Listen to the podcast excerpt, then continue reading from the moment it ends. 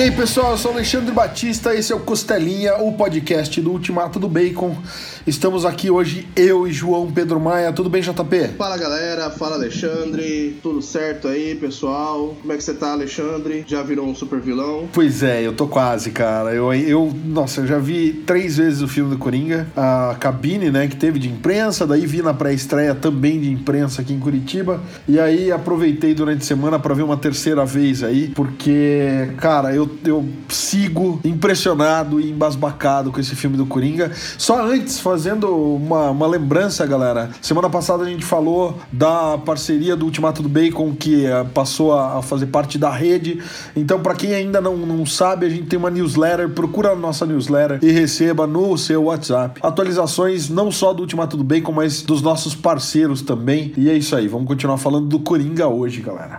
Então, antes de mais nada, galera, é só avisando: esse podcast vai ter spoilers do Coringa. Já tem aí um tempo que estreou, uma semaninha pelo menos. E o podcast anterior já tinha spoilers. Então, se você não viu o filme, não quer saber nada sobre o filme, fique com o primeiro podcast que a gente fez do Coringa, que aquele ali não tem spoiler nenhum. Agora, o podcast anterior e esse a gente vai falar inclusive do final do filme, vamos falar de detalhes da trama, então fica aqui só quem já viu o filme ou quem não se importa com spoilers e vamos nessa. Pois é, galera. A semana passada a gente entrou um pouco mais ali na, na parte do, do filme, do que, que ele tem de política, né? Aquela questão de centroavante, goleiro. Não, pera, direita, esquerda. Mas agora a gente vai falar uh, do, do Coringa mesmo, do que, que isso implica pro universo de si, né? Eu já quem ouviu a edição passada sabe que eu já dei aquela, aquela pequena cutucada ali naquele rapaz que faz previsões mais furadas do que uma peneira. Ele é o Milton Neves do meio nerd, né, cara? Nunca vi alguém ser tão bem recebido para falar tanta groselha. Depois o pessoal reclama do Felipe Neto. Mas de toda forma, galera, estão tendo conversas aí de realmente a DC querer ampliar o portfólio dela. A questão central seria então criar esse selo mais maduro aí. Pois é. O DC Black, né? Os quadrinhos já tem o DC Black Label, que até alguns quadrinhos antigos aí já estão sendo reimpressos com esse novo selo. É, quem não sabe, até a gente comentou na época. A gente falou em algum outro podcast, né? Inclusive, acho que no próprio do primeiro do Coringa, quando a gente estava comentando só o trailer, né, Alexandre? Sim. Então, o Black Label é o que? A DC ela se reestruturou, né? De, de uma maneira geral, assim. Ela cancelou o selo Vertigo, é, que era bem antigo aí, com várias coisas. Uh, cancelou também o DC Inc. e o DC Zoom, que eram títulos mais jovens que, que eram voltados para o público mais teen ali, mais criança mesmo. É, só que eles não, não foram cancelados, né? Eles foram remanejados Agora a DC tem a DC Comics, né? Que é os quadrinhos normais, o Black Label, que é o mais maduro, e eu esqueci o nome do, do outro, que é o. para crianças. Você lembra, Alexandre? Não, eu achei que eu era o Ink mesmo. Então, eu não sei, talvez seja. É que era o Ink e o Zoom, né? Agora é só um deles. Mas de toda forma, não é para falar dos quadrinhos que a gente tá aqui. Então a gente tem esse, essa divisão agora da DC, né? E a gente teve essa, essa ideia de que a, talvez a, a Warner esteja pendendo para esse lado, ao invés de fazer um, um, universo compartilhado, igual a Marvel fez, que eles tentaram, deu meio errado ali, talvez fazer linhas diferentes, né? Filmes do selo normal, filmes do selo black, talvez mais pra frente fazer uns, uns filmes infanto-juvenis. O que, que, você acha, Alexandre? Cara, é, eu acho ótimo essa iniciativa. É, o Sadovski, que eu sempre cito aqui no, nos podcasts, fez uma uma análise muito boa do trailer do Aves de Rapina, que eu achei sensacional. Que é justamente isso, né? A DC no começo quis imitar a Marvel e fazer um universo compartilhado, todo coeso. Só que, cara, não conseguiu. A Warner mete demais a mão e não deixa ninguém trabalhar direito e tal. Fica complicado você fazer um universo totalmente compartilhado quando você tem gente que não entende muito do assunto querendo dar palpite, querendo mandar na coisa. Então, eu acho importante que a DC no cinema se comporte de forma isolada. E acho legal que você tenha um filme como Aves de Rapina, que tem cara de ser uma coisa mais teen, mais aventura, mais engraçada, mais um estilo Marvel. E você ter um filme como o do Coringa, que é uma coisa mais artística. Porra, parece um filme do Scorsese, meu sabe? Parece muito um filme do Scorsese dos anos 70 e 80. E aí você ter uma coisa mais artística, uma coisa mais reflexiva. A DC tem essa tradição desde sempre que, que você lembra da DC? Você vai falar, ah, arcos de histórias mensais. Tem grandes arcos, mas a DC é mais lembrada pelas graphic novels, cara. É Cavaleiro das Trevas, Piada Mortal, é Superman, o Grande Desastro Superman, é a Intra Foi-se o Martelo. Inclusive, cara, os Elseworlds e, e o multiverso. Então, pô, é legal você ter na CW uma coisa totalmente teen, desmiolada, com roteiro ruim, para quem não quer, sabe, pensar muito e falar, meu, só quero me divertir e ver personagens vestidos de, sabe, com, com, com os seus trajes coloridos e tal. É legal você ter um universo do Zack Snyder, é legal você ter o Nolan verso, é legal você ter, sabe, Mulher Maravilha, o Aquaman, o Shazam isolados, é legal você ter um Joker, é legal você ter um Aves de Rapina. E é legal você ter tudo isso o que, que, conecta tudo isso? O fato de existir um multiverso na DC. Então, você pode pensar que cada uma dessas histórias é um mundo diferente aí, é um universo diferente dentro do multiverso DC. Então, eu acho fantástico que a DC tenha um selo adulto, tenha um selo infantil e tenha um selo básico ali, que é o selo de, de comics, de quadrinhos. Eu acho, cara, que tinha que trazer isso pro cinema, pra, pra TV de verdade mesmo, sabe? Tá começando, parece que eles estão começando a acertar o caminho e eu tô muito empolgado com isso, cara. Pô, cara, só queria comentar que você conseguiu acertar aí o nome de quase todas as as HQs que estão sendo republicadas agora com o Black Label, cara. O Cavaleiro das Trevas, o Cavaleiro das Trevas retorna, uh, foi, entre a Foice e o Martelo, o próprio Coringa, né, a Piada Mortal, são todos que estão sendo republicados agora direto no, no selo Black Label. Tá saindo tudo pelo Black Label. É, então. Legal.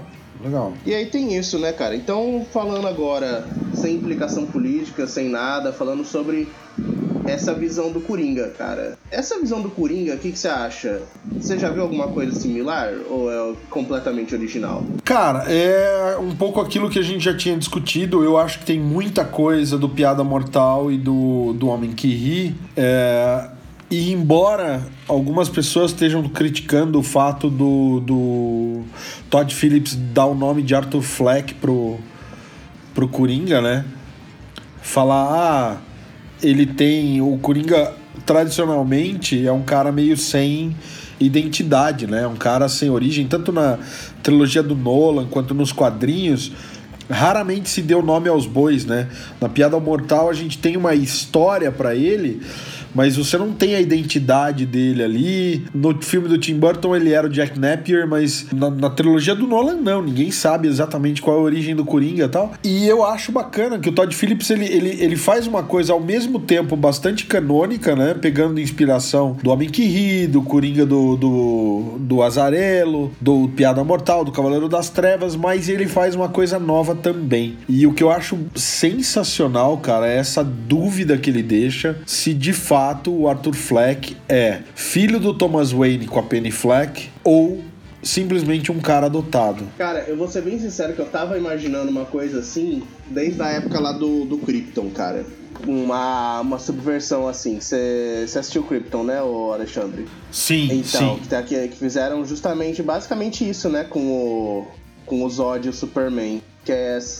Vale o spoiler de Krypton aí? Sim. Quando fizeram o Krypton lá no Sci-Fi, pra quem não assistiu né? Uh, assistam, né? Pula um pouquinho esse podcast. Mas a questão é, Uh, eles dão essa mudada no mito do Superman e colocam uh, o Zod como sendo o filho mais velho do Jor-El. Então fica essa coisa ali do Superman e o Zod, na verdade, serem meio irmãos. Eles dão essa mexida no, no canon ali.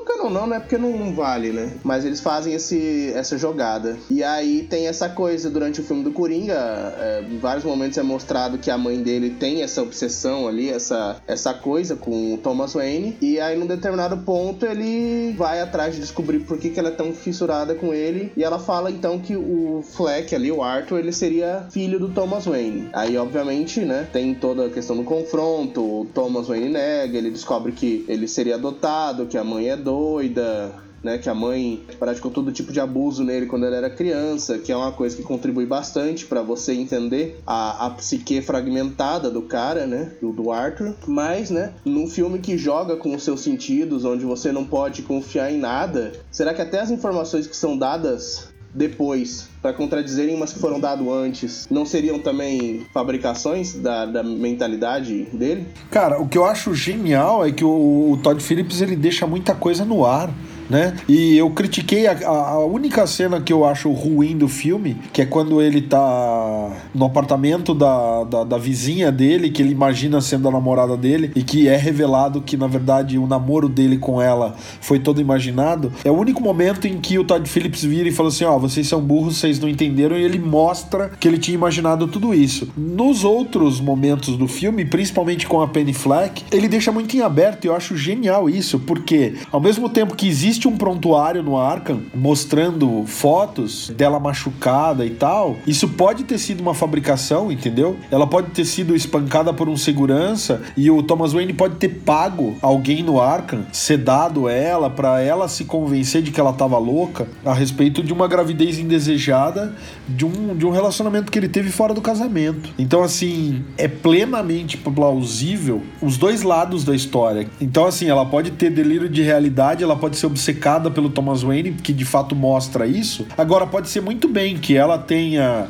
é, engravidado. Num primeiro momento ela chegou para falar isso, rolou uma briga, ele bateu nela. Aí ele pegou e internou ela no Arkham. A hora que ele falou: Não, então vamos conversar. Fez ela assinar os papéis e ela decidiu viver longe dele, ok. E aí depois disso ela fica obcecada pelo cara, falando assim: Não, tudo bem, eu assinei os papéis, mas agora a gente tá vivendo numa merda tão grande que, porra, ele tem que fazer alguma coisa. E ela fica mandando as cartas. Então, os dois lados são plenamente plausíveis e em momento algum o filme te dá provas de nenhum nenhuma das duas coisas. Porque ao mesmo tempo em que tem o prontuário que pode ser fabricado, tem uma foto dela na escadaria da mansão Wayne, e daí no verso tá escrito: seu sorriso é lindo, TW, né? Que é Thomas Wayne, né? As iniciais provavelmente de Thomas Wayne, e que ela mesma pode ter escrito isso, ela pode ter tirado essa foto, ou alguém tirado a foto pra ela, óbvio, né? E ela ter escrito, né, num delírio dela, ah, o Wayne me escreveu, e ela mesma escreveu atrás da foto, da mesma forma que o Arthur Fleck fica delirando a respeito da vizinha dele e tal. Então, assim, pode ser uma coisa que pende para os dois lados. E a própria insanidade dele pode ser natural, né, em função dela ser obcecada, dela isso ser hereditário, e pode ter sido causado pelo que dizem que aconteceu, que ele foi espancado, estuprado e abusado, né? Não se fala, não fala estupro, se fala abuso, então pode ter sido um abuso físico só, né? É que eles falam que ele foi abusado e que ela foi espancada e que, enfim, ele teve um trauma na cabeça. Então pode ter sido é, toda essa coisa dele não lembrar da infância, pode ser um trauma físico que de fato aconteceu nas mãos do, do namorado da mãe e pode ser tudo bem, tem os recortes de jornal, mas cara, isso não é difícil difícil para um cara com a grana que o, o, Thomas Wayne tem de fabricar, entendeu? Vê aí, né, o quanto a gente fala de fake news hoje em dia e hoje em dia é fácil de você descobrir fake news. Imagina numa época em que a gente tem aí Orson Welles lendo o roteiro do Guerra dos Mundos na rádio e gente se suicidando em função disso. Né? É, cara, mas vamos ser bem sinceros, né? Hoje em dia é fácil descobrir fake news, mas a galera ignora, né? A, a, hoje em dia, basicamente, apesar do acesso à informação, a, a realidade é, é o que cada um quer criar na sua cabeça. Sim, eu tô criticando a galera da Terra plana de novo. Eu vou mandar de novo outro salve aí pro cara que foi lá me criticar, porque eu falei que a, a Terra Oca era mais interessante que a Terra plana. Salve aí, seu trouxa. Tem uma piada boa sobre isso, né? Conta sua piada aí, Alexandre. Que justamente tem uma foto numa, de uma livraria na Inglaterra que o pessoal pôs um cartaz dizendo assim: é, ficção científica pós-apocalíptica agora está na, na sessão de cotidiano. É triste, cara. Mas é. é George Orwell agora virou cotidiano, né? Mas beleza, bora, bora pra frente aí, falar do Coringa. Ah, a gente mencionou também, já em questão de quadrinhos, né, que eles têm muito isso, essa troca, né? O Coringa, de novo, assim como lá no, na piada mortal, ele é meio que uma vítima da circunstância, né? Apesar de não justificar, de novo, é, o filme ele não tá justificando o comportamento do Coringa em momento nenhum, dizendo que tá ok. Em nenhum momento o filme diz isso. Apesar de justificar de certa forma, dizer que o Arthur ele é abusado aí desde criança. Ele foi agredido, foi deixado sem comer, sem banheiro, numa situação extrema. Eu acho que o filme mais faz uma crítica ao fato de que existam pessoas que praticam atos assim, né, do que justificar, tipo, ah, o cara não é um vilão porque ele é, ele é mau, é porque ele foi abusado, porque a sociedade abusou dele. Não, para mim é muito mais uma crítica ao, ao, fato das pessoas permitirem que esse tipo de atos ocorram. Mas voltando aí, você tem essa subversão, né? Você tem o Wayne ali, como eu já comentei no outro, que você não não é o santo que pintam em todos os filmes, né? Que é o cara que era o médico que, que cuidava dos pobres, que construiu a cidade inteira do zero, fez tudo ali, até porque essa gota não tá sendo revitalizada, tá indo pro buraco. Exato, cara. Eu acho que assim, legal do, do canon que eles mudam também, inclusive eles mantêm uma coisa da, da origem do, do Wayne, né? Do, do Bruce e do Batman, que é essa coisa de, de eles estarem assistindo o Zorro no cinema, mas ele muda a circunstância, né? Não é assim, uma noite normal em Gotham, né? É uma noite de protestos e de caos pela cidade. Então, assim, imagina que não só Thomas Wayne e Martha Wayne morreram naquela noite, mas, cara, outras pessoas, né? Tem os policiais que estavam transportando o Coringa, eles morrem no acidente, que a ambulância bate no, no carro. A galera tá fazendo protesto, mas tá, meu, instaurando caos na cidade também, né? Então eu achei que, por um lado, ele, ele segura alguns elementos de cânone, por outro, ele muda muita coisa, né? É, então, você tem essa subversão, né? Ao mesmo tempo que você que é aquela coisa que a gente tá comentando o tempo inteiro, né? Fica tudo aberto à interpretação. O filme ele joga tudo no ar e deixa você interpretar. Tipo, ah, o Wayne ele era tão ruim assim, realmente. Você tem ali pouca participação dele, mas a primeira aparição dele é justamente né, na hora que ele vai falar que ter morrido os três rapazes é uma infelicidade, que quem ficou feliz com isso é um palhaço. E aí fica nessa coisa, né? Ele não parece uma boa pessoa, como ele é no, no canon do Batman, mas ele é o tipo de pessoa que compraria um laudo, mandaria fazer um atestado de adoção falso. Será que ele faria esse tipo de coisa? Talvez, Talvez. não dá para ter certeza, exato. É, o legal é justamente isso, né? O que eu acho ótimo é justamente isso, que ele não afirma em momento algum, ele não, não, não diz, ah, o, o Thomas Wayne é um desgraçado, entendeu? Que faria isso. A gente tende a achar que não, porque a gente tem a visão do Thomas Wayne, o cirurgião bondoso. E... Agora, tem uma outra coisa, JP, que eu acho legal de falar. É, espero que quem esteja ouvindo aqui já tenha visto o Rei da Comédia, que eu falei mais de uma vez pra galera conferir também. Porque é o seguinte, o Todd Phillips ele bebe demais nos filmes do Scorsese e em específico no Rei da Comédia, que é o protagonista é o Robert De Niro e o Jerry Lewis, né? São os dois protagonistas do filme. E no Rei da Comédia, o Robert De Niro ele é um comediante iniciante que tem delírio de grandeza. Ele, ele se apresenta dizendo que ele é genial e que ele só precisa ter uma chance. É, o filme começa com o Jerry Lewis saindo da apresentação do programa dele. Ele tem um programa como é o programa do Murray Fra Franklin no, no, no, Coringa. E aí é um cara, ele é um personagem chamado Jerry, né? Não, não por acaso. É uma referência que o próprio Scorsese faz com o próprio Jerry Lewis, que é, era uma sumidade na comédia, né? E aí ele tá saindo da gravação, ele vai entrar na limusine dele e tem uma multidão esperando ele sair sair para tentar um autógrafo, uma foto e tal.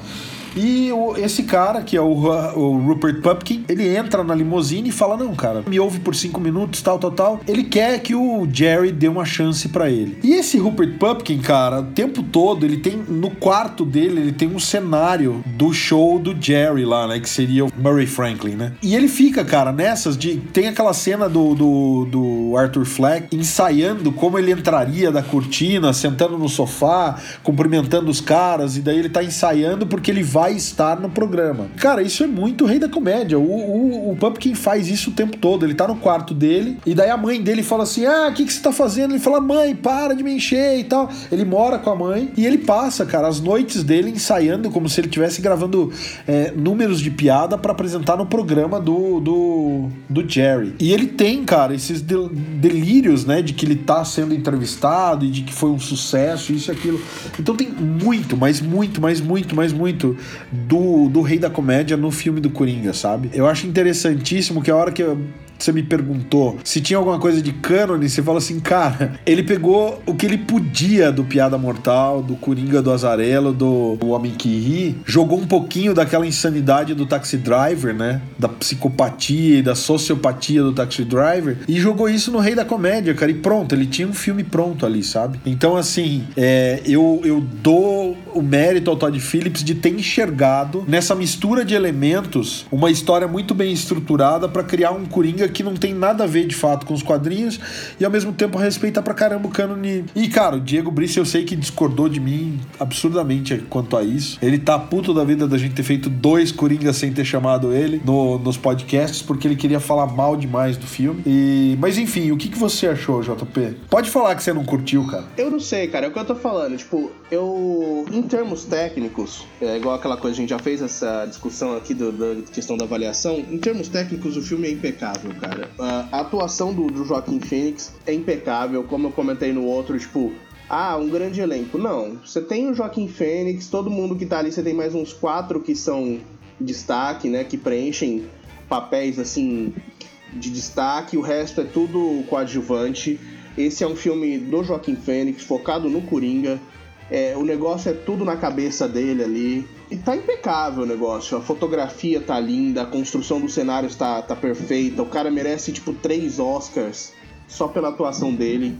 Entendeu? Não, não vai concorrer do ano que vem, mas tem que ganhar o do outro também. Porque o cara entrou de cabeça, tá fantástica. Mas alguma coisa não clicou pra mim ali ainda. É igual eu comentei na época do, do Homem-Aranha é, é, bom, o personagem tá certo, tá dentro do, do universo que, que, encaixa, que tá bem construído, mas alguma coisa não, não clicou. É aquela coisa, desconforto de que esse filme tá lá nos anos 80, que é uma coisa que aconteceu muito nos anos 80, essas, essas crises assim, mas ao mesmo tempo podia muito facilmente estar tá em 2019, tá? Essa coisa de que não tá tentando justificar o Coringa, apesar de mostrar que realmente você tem ali movimentos que estão se apropriando desse filme para justificar suas ações que eu acho que isso é uma coisa incrivelmente escrota. O filme não tá justificando esses comportamentos. Infelizmente as pessoas estão entendendo dessa forma, porque não são boas pessoas. E você pensar que em pleno 2019 esse filme podia estar tá tão bem encaixado, da mesma forma que estava lá em, em 1980, talvez para justificar o programa de palco, podia muito bem facilmente ser em 2019 e o cara tá querendo ir no programa do Silvio Santos. Mas, JP, é, em 99, cara, quando estreou Matrix, teve um maluco lá no Morumbi que entrou no cinema e atirou em duas pessoas dentro do cinema, falando que, ah, vivemos numa realidade, sabe? Nós estamos todos dentro da Matrix e o caramba. Então, assim, eu entendo o que você tá dizendo, mas esse tipo de, de, de pessoa fora da curva do que é o comportamento social esperado sempre existiu, sempre vai existir e, infelizmente, é justamente isso. As autoridades e a sociedade como um todo tem que estar tá muito alerta em relação a essas pessoas. Cara, qualquer coisa vai servir de justificativa, entendeu? Se não for o filme do Coringa, vai ser porque a novela falou não sei o que, ou porque no jornal tinha não sei o que lá. Então, eu acho que é o que eu falei, tem, sabe, tem gente que, que se, vai se justificar a respeito de qualquer coisa. O Ted Bundy se justificava só pelo fato de que ele queria, sabe, descontar em mulheres a frustração dele ser um doente, sabe? Mark Chapman não achou que o John Lennon traiu os Beatles, foi lá e deu quatro tiros nas costas do cara, simplesmente porque o cara decidiu não fazer mais parte da banda onde ele tocava. Eu, sinceramente, cara, é, não acho que o filme do, do Todd Phillips deva sofrer qualquer tipo de boicote ou crítica ou qualquer coisa por conta de, sabe, meia dúzia de, de, de, de idiotas aí, meia dúzia de, de grupos. Uhum. Não dá, cara, não dá pra falar, ah, não, porque daí se justifica. Justifica nada, sabe? Agora, uma coisa que eu queria falar é do Coringa, do Coringa dos quadrinhos, cara. Tem uma cena que eu acho que. Eu acho que tem várias cenas, mas uma em específico. Eu acho que o, que o Joaquim Fênix se comporta muito como é Coringa puro, cara que é quando ele mata o Randall, é. Né? Uhum. E aí tem o. Eu esqueci o nome do. Do anão. É, eu esqueci o nome dele. Que, cara, depois que ele.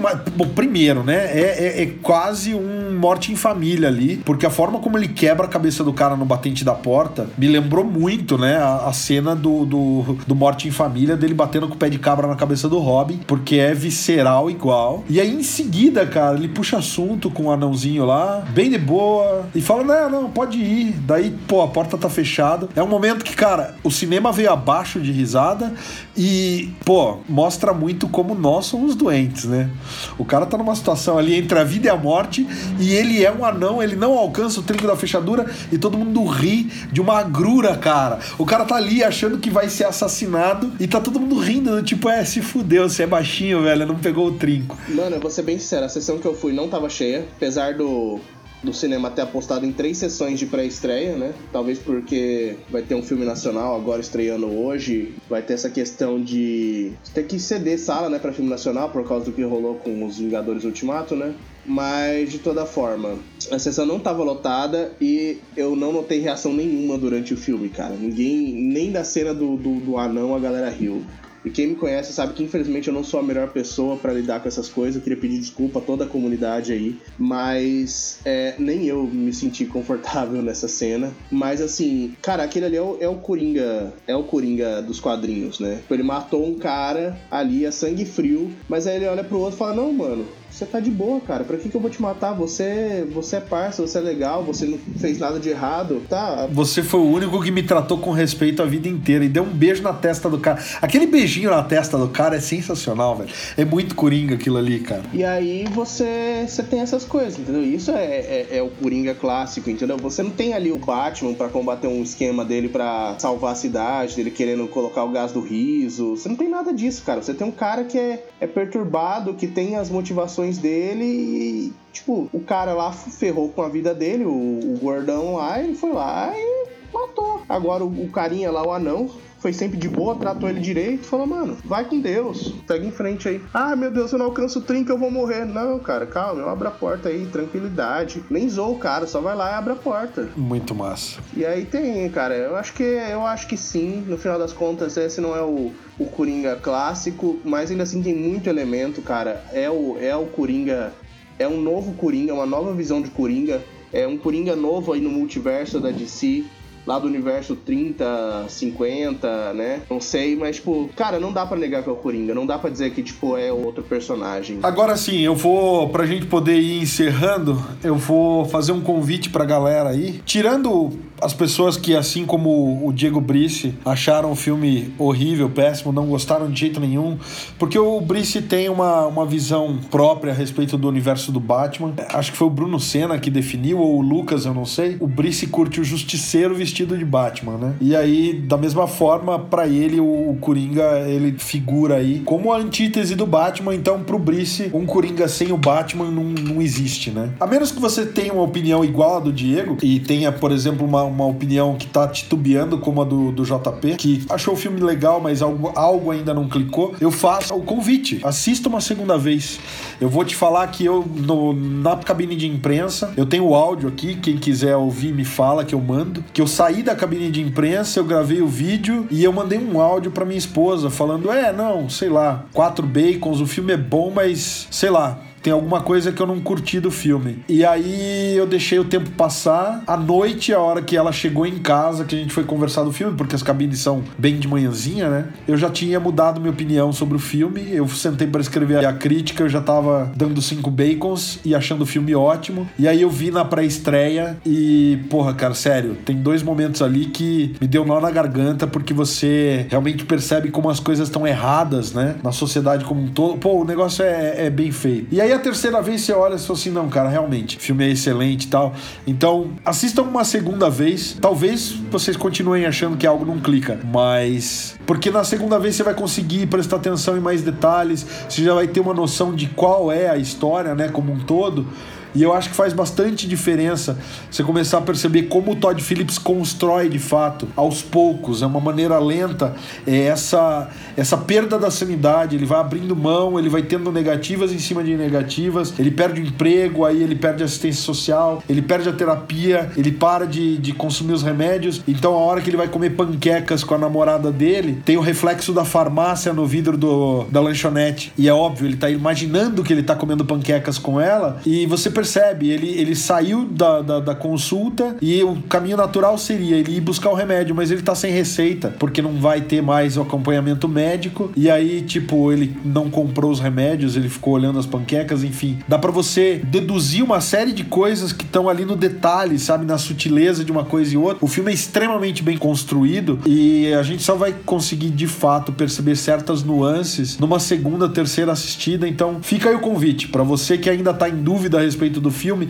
ou para você que adorou demais o filme, veja mais uma vez, eu acho que vale a pena. Então é isso, galera. É, lembrando também que se você aplaudiu atos de, de assassinato, provavelmente, né, vamos repensar aí é, esses posicionamentos, mas O filme ele não é ruim, galera. Ele é, ele é muito bom considerando tudo que a DC tem entregue aí, mas ele realmente não é isso aí tudo que estão dizendo de, de justificar umas coisas, querer te inserir outras coisas. Vamos tentar entender a mensagem, tá? Que não, na verdade não é dizer que tá ok você ser doente, tá, tá dizendo que não é ok você, você como uma sociedade como um todo virar as costas para quem para quem tem problemas ali, certo, galera?